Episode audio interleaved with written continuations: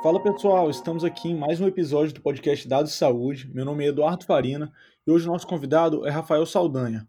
Ele que é cientista de dados, é geógrafo de formação pela Federal de Juiz de Fora e doutorando em Comunicação e Saúde no Instituto de Comunicação e Informação Científica e Tecnologia em Saúde da Fiocruz.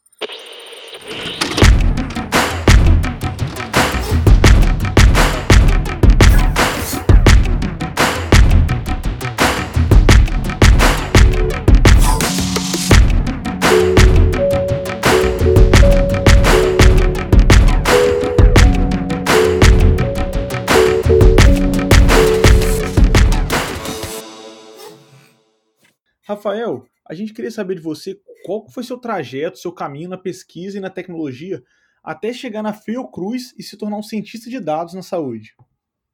Olá pessoal, obrigado pelo convite. Bom, é, meu trajeto começou na, lá na graduação em Geografia, uma disciplina que a gente tinha na época chamada Geografia da Saúde. Quando eu cursei essa disciplina, me interessei bastante pelo tema, em criar os primeiros mapas, né, em, usando variáveis da área de saúde, distribuição espacial de algumas doenças. Aí eu comecei a me envolver com a área. Aí eu trabalhei um tempinho até na Secretaria Municipal de Saúde, fazendo digitação de formulário, bem, bem na ponta mesmo do serviço. Isso ficou assim dormente durante, durante a graduação, depois, quando eu retomei a minha vida acadêmica, fazendo mestrado, aí eu quis retomar essa área que eu gostei bastante na graduação de Geografia da Saúde. Aí, bom, depois da, da graduação, eu fiz uma especialização em estatística também, que me ajudou a me, me aprimorar na, nas, nos meios da, quantitativos. Né? Na geografia, a gente tem uma base teórica, uma geografia chamada humana bem forte, e às vezes a formação na área da estatística quantitativa às vezes fica a dever alguns momentos. Daí eu procurei fazer essa especialização em estatística. E assim no começo foi bem bem complicado, assim, mas foi muito bom ganhar essa base lá atrás. Aí daí sim eu fui para o mestrado depois em saúde coletiva, lá também na Federal de Juiz de Fora. E foi uma experiência bem legal fazer um mestrado em saúde. E assim, eu lembro que na turma era um pessoal de. tinha muito aluno de nutrição, alguns médicos, alguns psicólogos. Ou seja, basicamente todo mundo lá usava jaleco. E eu era o único cara que não era da saúde, né, da área de saúde originalmente. E assim, aí todas as aulas, né, todas as disciplinas, eu ficava procurando ver assim, tá, o que, que a geografia pode contribuir com esse tema? Como que eu posso juntar geografia com epidemiologia? Como que eu posso juntar geografia com reforma sanitária?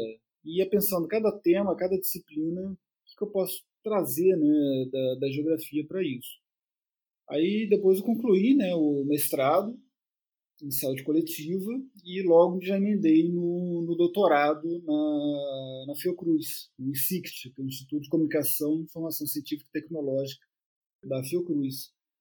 O meu orientador, né, que é o Cristóvão Barcelos, ele foi da minha banca, lá do mestrado, e aí ali mesmo já iniciei a conversa para uma possível orientação na, na Fiocruz. Então, a versão resumida da, da história é mais ou menos essa.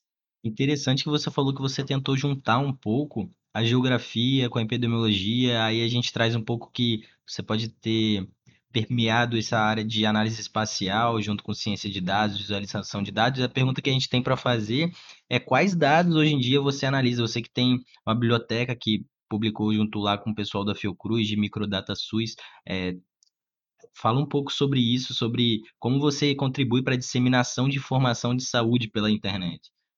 Essa biblioteca surgiu lá no mestrado, um trabalho que eu fiz com orientador, né, o professor Ronaldo, que consistia em pegar dados brutos do, do DataSUS e começar a transformar isso em gráficos, transformar esse dado numa informação, para daí gerar algum conhecimento, possível conhecimento disso.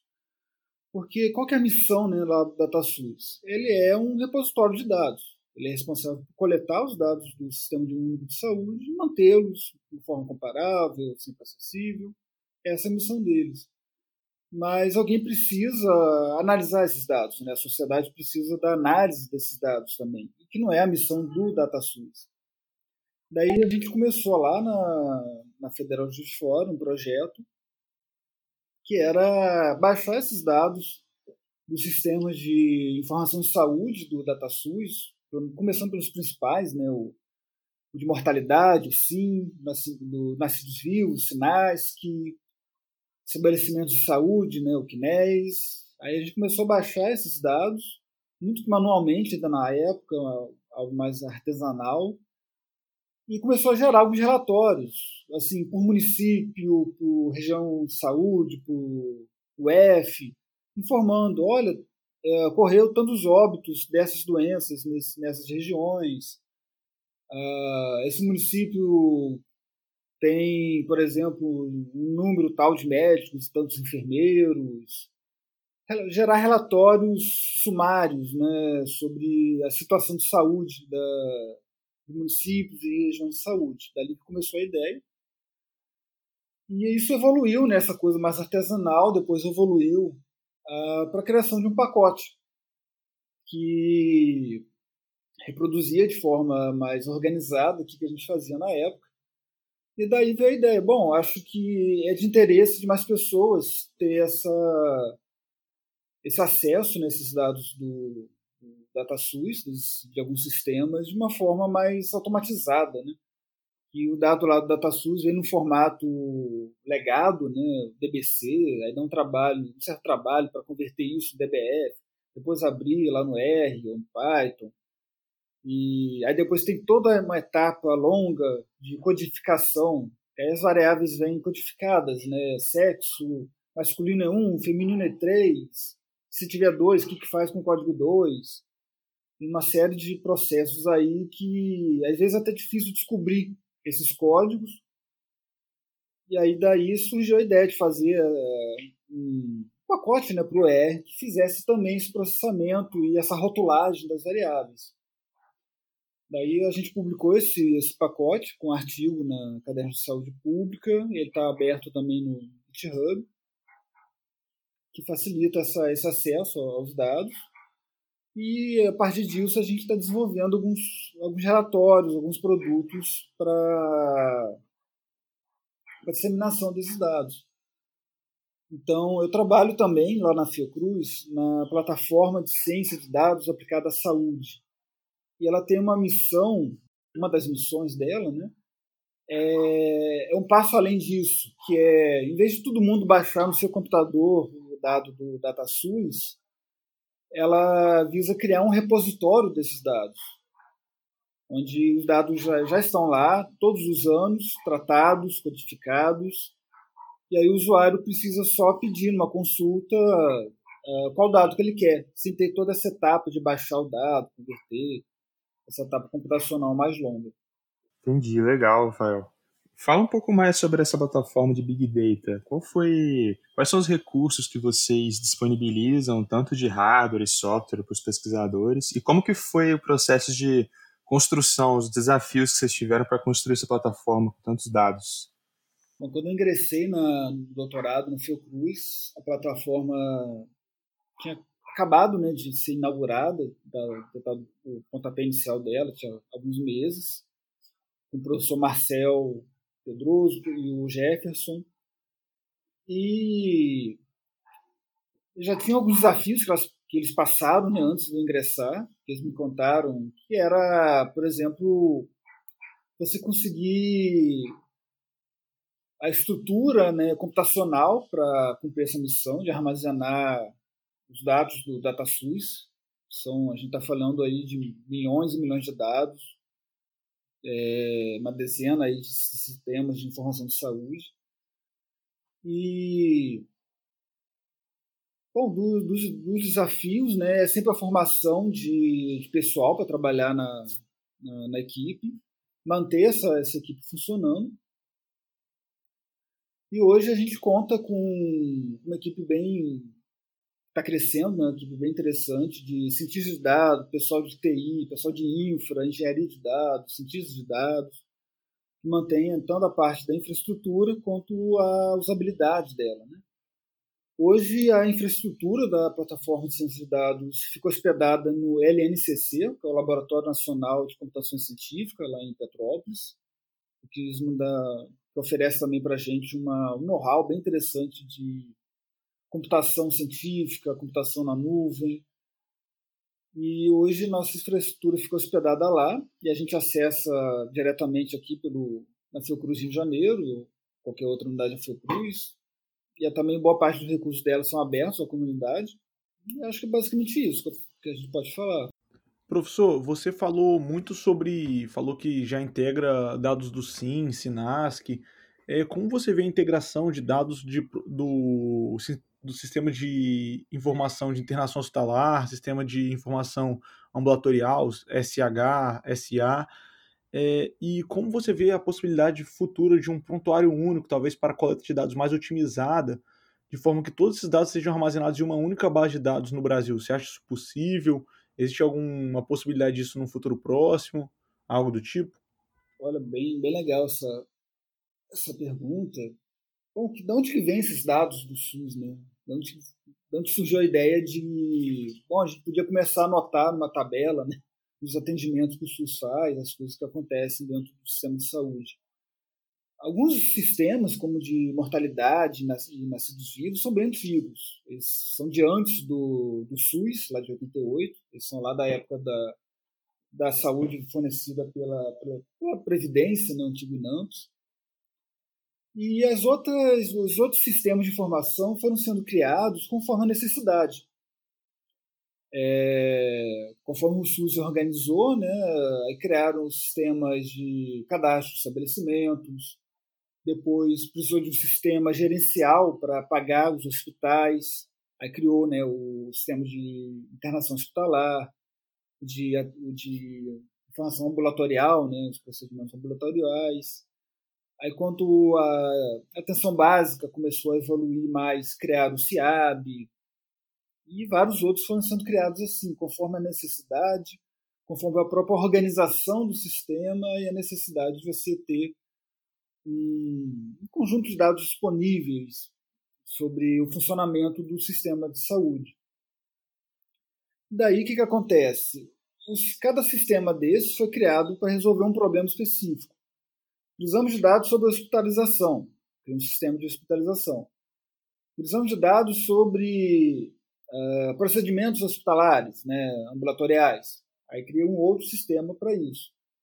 Mas, na verdade, no ciclo de vida da, do cidadão, ele, ele vai nascer num sistema, que é o Nascidos Vivos, SINASC, aí depois ele pode ser hospitalizado, aí essa hospitalização vai lá para o SH, Nessa hospitalização vai ser gerado umas, uma série de procedimentos no atendimento né, ao agravo dele, que vai estar lá no, no CIA, Sistema de Funções Ambulatoriais. E se, a, se o cidadão vier a óbito, ele vai parar lá no SIM, Sistema de Mortalidade. Mas como cada sistema foi criado para resolver um problema específico na época, esses sistemas têm poucas chaves primárias, campos, né, dentro da, de suas tabelas que possibilitem uma integração entre eles. Saber que o, esse paciente nasceu nesse registro aqui do SINASC, aí depois ele foi internado com, essa, com esse número de AIH, e essa AIH gerou estes procedimentos ambulatoriais, e esse, essa mesma pessoa, com essa série de, de eventos, depois veio a morte, veio a óbito, com, essa, com esse número de declaração de óbito. Hoje, os sistemas têm poucos uh, campos que permitem uh, o cruzamento de dados. Uh, número da declaração de, de, óbito, número da declaração de nascimento estavam na, no, no SIM, no SINASC até pouco tempo, depois ele foi tirado por questões de privacidade, então não permite mais é, cruzamento. Kinés ainda é uma, uma chave que dá para fazer bastante cruzamento, né? É o estabelecimento de saúde. Então, consigo trazer para a informação, por exemplo, da hospitalização. A pessoa foi hospitalizada por uma determinada causa, uma determinada doença. eu consigo trazer para essa ficha de internação dados sobre onde ele foi internado. Ele foi internado no hospital de alta complexidade, de baixa complexidade, é, quantos médicos disponíveis, quantos leitos, respiradores, coisas desse tipo. Mas hoje, os esforços que existem para a integração real desses dados, em toda a, todo o âmbito né, do DataSUS, envolvem a manipulação de dados pessoais. Você precisa hoje, como não tem uma chave primária para identificação de registros, envolve uma, um linkage é, probabilístico. Você precisa saber o nome da, o nome da pessoa, o nome da mãe, data de nascimento, várias variáveis de contexto da, da pessoa para poder fazer essa integração. Só que como são dados sensíveis que não podem ficar abertos ao público, são isso tornaria uma, uma privacidade da, do, do, indivíduo seria colocada em xeque, né? Esses dados não são disponíveis ao público. Você consegue através de solicitações ao DataSUS, tem uma iniciativa também né, da, da Fiocruz, que é o SIDAX, que está promovendo a integração de algumas dessas, dessas bases. Mas uma iniciativa que foi feita alguns governos atrás era o cartão SUS, que era uma espécie de CPF do, do usuário do SUS, cartão SUS. Mas teve uma dificuldade de implantação e acabou que hoje a gente não vê muito ainda nos registros a, essa informação do, do cartão SUS, que seria uma boa chave primária. Então, mas no, na perspectiva futura, a gente tem visto no, no Estado da Saúde o anúncio de algumas medidas do ESUS, é, sistemas de prontuários eletrônicos, é, sistemas que promoveriam né, com maior facilidade a integração desses dados, tudo ficando num ambiente mais moderno e já pensando como um dos objetivos desses sistemas a integração entre eles. Né? Talvez nem mesmo a divisão em sistemas, em subsistemas, mas sendo algo mais consolidado em um grande sistema de, saúde, de informação de saúde. Claro que a, a gente está falando de um país de dimensões continentais, você fazer um sistema funcionar da mesma forma, com o mesmo grau de compatibilidade, confiabilidade em São Paulo e no Acre, em Roraima e em Santa Catarina, são estados muito díspares de acesso a, a além do acesso à saúde, mais acesso à tecnologia e manutenção de estudo. É um desafio, né? um dos desafios que precisam ser esperados para você ter uma modernização de, da coleta e do tratamento dessas informações de saúde. Sobre especificamente a atualidade, né, sobre o Covid, eh, a gente tem acompanhado algumas das iniciativas é, que você tem participado, principalmente do Monitora Covid-19. Queria que você comentasse um pouco como que tem sido a experiência, como que tem sido é, publicar esses dados diariamente e qual a importância que você vê que isso está tendo na atualidade. Bom, com a chegada da, da epidemia de Covid-19 aqui no Brasil, a Fiocruz tomou para si né, o dever cívico, o dever científico de dar uma resposta à, à sociedade para a pandemia. E diversos pesquisadores, por iniciativa própria mesmo, começaram a lançar iniciativas, projetos, a aplicar o, o seu conhecimento, a sua área de estudo, a sua área de trabalho, tentar o que, que eu posso eh, contribuir para ajudar né, no combate à, à, epidemia. Nós, no Laboratório de Formação em Saúde, né, um laboratório que fica dentro do ICICT, é, nos mobilizamos para começar a monitorar a epidemia, tanto por países quanto por estados e municípios dentro do Brasil. Aí começamos a coletar dados na internet, assim, o próprio Ministério da Saúde ainda estava tendo dificuldades em, em, disseminar os dados, né, em torná-los públicos e forma legível por máquina, e a gente foi usando vários projetos, destaco aqui o Brasil I.O. como uma, uma fonte, fonte, um parceiro de, de dados muito importante para a gente. E o sistema evoluiu muito, muito rápido. Né? Ele entrou no ar em 23 de janeiro. Na época eu lembro que tinha umas três ou quatro abas no sistema, a gente via lá quantidade de casos, quantidade de óbitos, países, estados, e dava para comparar algumas coisas. Hoje o sistema tem uma, uma dezena de abas e permite vários cruzamentos, vários tipos de gráficos. E a gente, além de criar essas várias vários prismas sobre os dados da pandemia, né, que é o que a gente tenta fazer, várias formas de visualizar e comparar as informações, daí gerar algumas impressões, alguns insights sobre o que está acontecendo no Brasil. Isso começou a gerar uma série de notas técnicas que a gente foi publicando. A gente está na, na nona, está para sair a décima daqui a pouco, acho que semana que vem sai, sobre o, desenrolar da, da epidemia aqui no Brasil.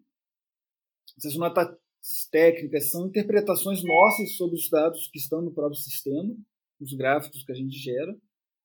E a gente tem tido um retorno da sociedade civil bem interessante sobre isso a imprensa tem usado bastante essas notas técnicas para explicar para a população como um todo o que está acontecendo na da pandemia nos estados, nos municípios. E a Fiocruz, eu acho que está cumprindo bem esse, esse papel né, de, se, de disseminar informações de saúde na, na população, ainda dentro desse âmbito né, do Instituto de Comunicação de Informação, Comunicação e Informação Científica. Né?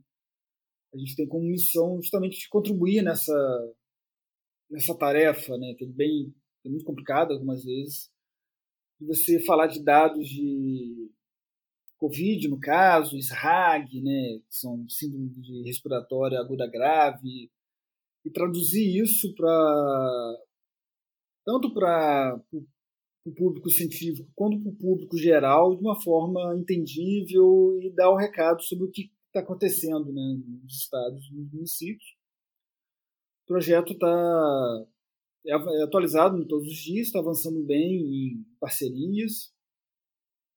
Está sendo uma experiência pessoal muito interessante de trabalhar com esses dados. É, são dados que variam muito em qualidade, em constância de, de atualização. É um desafio né, metodológico muito grande em você extrair informações seguras a partir desses dados que tem uma variação muito grande. Rafael, comenta um pouco para gente sobre as iniciativas que a gente vê que está crescendo muito hoje em dia, de cursos e hackathons de ciências de dados e tecnologia voltados à saúde. Esse crescimento dessa, dessas iniciativas e como se enxerga isso? Eu acho que são isso forma uma, um ambiente muito legal de, de trabalho para as pessoas que querem vir para essa área de saúde. Né? A saúde está pronta para admitir é, uma grande gama, um grande espectro de, de, informações, não só médicos, enfermeiros, epidemiologistas, no máximo. Né? A saúde precisa hoje, para trabalhar com os dados que nós temos, com a complexidade da, do sistema de saúde que é, ela precisa de mais tipos de profissionais. Daí eu incluo, além de geógrafos, né, puxando a sardinha para cá, mas cientistas da computação, matemáticos, físicos, jornalistas, jornalistas de dados, enfim, toda uma gama de profissionais. E esses cursos e hackathons são ótimas maneiras de você formar esse pessoal. Porque também, ao mesmo tempo, não adianta despejar para um estatístico recém-formado uma tabela de dados do sistema de saúde e falar: olha, ó, analise aí os dados e me dá uma, insight, me dá uma, uma ideia do que está acontecendo. Precisa haver também um conhecimento prévio sobre o que é saúde, o que é SUS, é, de onde que vem esses dados, toda uma formação de base para esses profissionais poderem se inserir nesse campo. Então, cursos como alguns que a gente promove na Fiocruz, de Ciências de Dados aplicada à Saúde, tem outros também na Unicamp, com o Chiave Gato, que também foi até entrevistado aqui no podcast anteriormente formam, cumprem esse papel muito interessante de, de formação. E os hackathons são uma, uma, uma, forma muito interessante de você colocar esse pessoal todo na mesma mesa para resolver um problema bem específico, bem definido.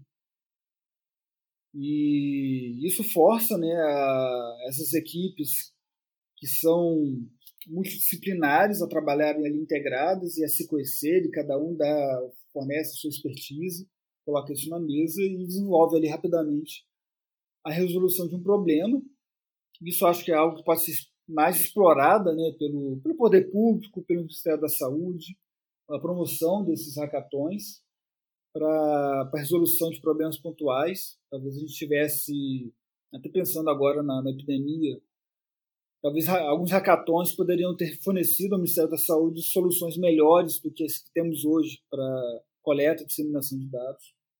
Nessa mesma ideia, Rafael, é, de hackathons, de iniciativas para incentivar a pesquisa, como você enxerga o futuro da ciência de dados dentro da saúde no Brasil? Tipo, outros hospitais, a Fiocruz já vem trabalhando de, de uma maneira forte, existem outros grandes hospitais de São Paulo que seguem a mesma linha, mas como você vê isso de forma disseminada? A ciência de dados está numa crescente na saúde, vai ser importante para o futuro da saúde? Qual, qual é a perspectiva do futuro?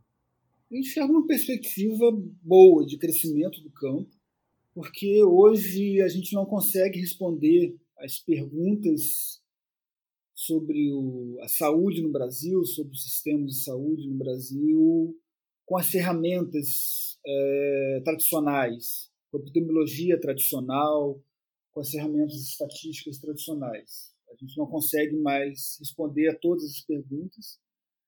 E mais do que isso, a, as técnicas, os métodos que nós temos hoje permitem gerar outras perguntas, outras série de cruzamentos de dados que seriam impensáveis até pouco tempo. Estou colocando aqui na mesa é, a internet das coisas, por exemplo. E o futuro é grande, é, né, é, é potencial, e ele vai forçar nas, nas instituições uma, uma mudança também de, de paradigma na hora de formar e contratar né, pessoal. Porque muitas vezes o cientista de dados ele não tem uma formação clássica. Ele não é uma, uma formação típica de área quantitativa ou de área de saúde, por exemplo. Não vai ser um, uma pessoa graduada em estatística, com mestrado em estatística e doutorado em estatística. Que aí você passou a chamar de cientista de dados. Ou não vai ser um médico com residência médica e mestrado, doutorado na área médica? A ciência de dados traz essa, essa interdisciplinaridade ao máximo e a gente vai ter pessoas de variadas graduações, variadas é, titulações de mestrado, doutorado, ou mesmo sem mestrado, sem doutorado, são pessoas que fizeram cursos na internet e são aptas, e são muito boas no que fazem, mesmo sem ter uma titulação acadêmica tradicional. Então, o que eu enxergo é um futuro promissor e com a necessidade de da, dos locais de formação de mão de obra e dos locais de contratação dessa mão de obra se flexibilizarem e compreenderem esse novo fenômeno de pessoas que vão ter currículos diferentes do currículo tradicional acadêmico. É, esse, esse é um desafio mais imediato que eu enxergo. Entendi, professor. É, para finalizar agora o nosso episódio, qual que seria a dica que você daria para quem hoje quer trilhar o caminho da ciência de dados na saúde? Por onde começar? Quais passos seguir? É, alguma dica sua, assim, prática ou teórica mesmo? Olha, acho que a dica que eu dou é do que eu vivi, pelo menos, que é procure se estudar, se complementar os seus estudos da, do que você conhece menos. Se você vem da área de saúde, procure estudar mais a área quantitativa, técnica. Se você vem dessa área quantitativa, estatística, epidemiológica, procure entender mais a área da saúde. E aí, é, é, procure, além da formação tradicional, mestrado, especialização, doutorado, enfim, Olhe os cursos que existem na internet, diversas plataformas de ensino têm cursos específicos para a de saúde, outros são cursos mais genéricos, mas quando você faz essa esse apanhado de vários cursos pequenos e, e trabalhar com um tipo de dados, juntar um, conhecimento com o outro, você começa a se enfronhar mais na ciência de dados aplicada à saúde. Então, a primeira dica, eu acho que seria essa: você atingir uma complementação, uma formação complementar ao que você conhece. E outra coisa, para ciência de dados, você precisa pensar fora da caixa. É você entender os problemas de saúde de outras formas. É, na área de machine learning, por exemplo, tem muito potencial. E aí entra aqueles embates, né? Você está explicando o fenômeno ou predizendo o fenômeno, e você precisa, às vezes, sair da caixa e pensar na resolução de problemas com outros paradigmas e outras metodologias. Essa é uma outra, outra recomendação que eu dou. É, lute, lute por, por reconhecimento da sua formação, mesmo que ela não seja tradicional, ela não quer dizer que seja menor, desde que ela atenda à necessidade do trabalho. Lute pelo reconhecimento. E publique. Publique não só, não estou falando de revista científica, né, artiguinho, artigo científico, né, mas publique o seu código, GitHub, o código, código de acesso aberto, né? É, divulgue o seu trabalho. Tem muita gente fazendo coisas muito interessantes e às vezes não tem, não tem um alcance muito legal. Então use as redes sociais a seu favor, publique o que você está fazendo, tente se conectar a outros pesquisadores que fazem coisas parecidas. Que com algumas dessas dicas acho que vai dar uma, uma perspectiva muito boa para quem está entrando no campo agora. Pô, professor, muito obrigado por, por ter participado hoje do podcast. Eu acho que essas dicas são valiosas para quem está começando na área. Foi um prazer receber você aqui com a gente. É, quando você quiser, estamos de portas abertas para você. Foi, foi muito legal o episódio. Acho que quem estiver ouvindo ah, conseguiu aprender bastante sobre o seu trabalho, como você trilhou ele e as dicas que você deu. Quem quiser te encontrar, pode te, pode te encontrar onde? Twitter, é, LinkedIn, Instagram, o próprio GitHub. Legal. Bom, espero que tenha sido produtivo o podcast, pessoal que goste. Eu agradeço novamente pelo convite. O pessoal pode me encontrar na, no Twitter com a arroba é, RF Saldanha Rio, no GitHub também com RF Saldanha. Também na o pessoal aqui da Fiocruz, né, da plataforma de Ciências e Dados Aplicadas à Saúde, fica à disposição. Todo mundo pode entrar lá no site, que é o bigdata.cics.fiocruz.br. Lá tem também os contatos para a equipe toda, conhecer mais nossos projetos. E a gente fica à disposição. Valeu, Rafael. Valeu, pessoal. A gente vai disponibilizar os links do Rafael aí na legenda do podcast no nosso post no Instagram. Valeu, muito obrigado, Rafael. Até a próxima. Valeu, pessoal. Obrigado. Um abração. Valeu, pessoal, e a gente vai ficando por aqui.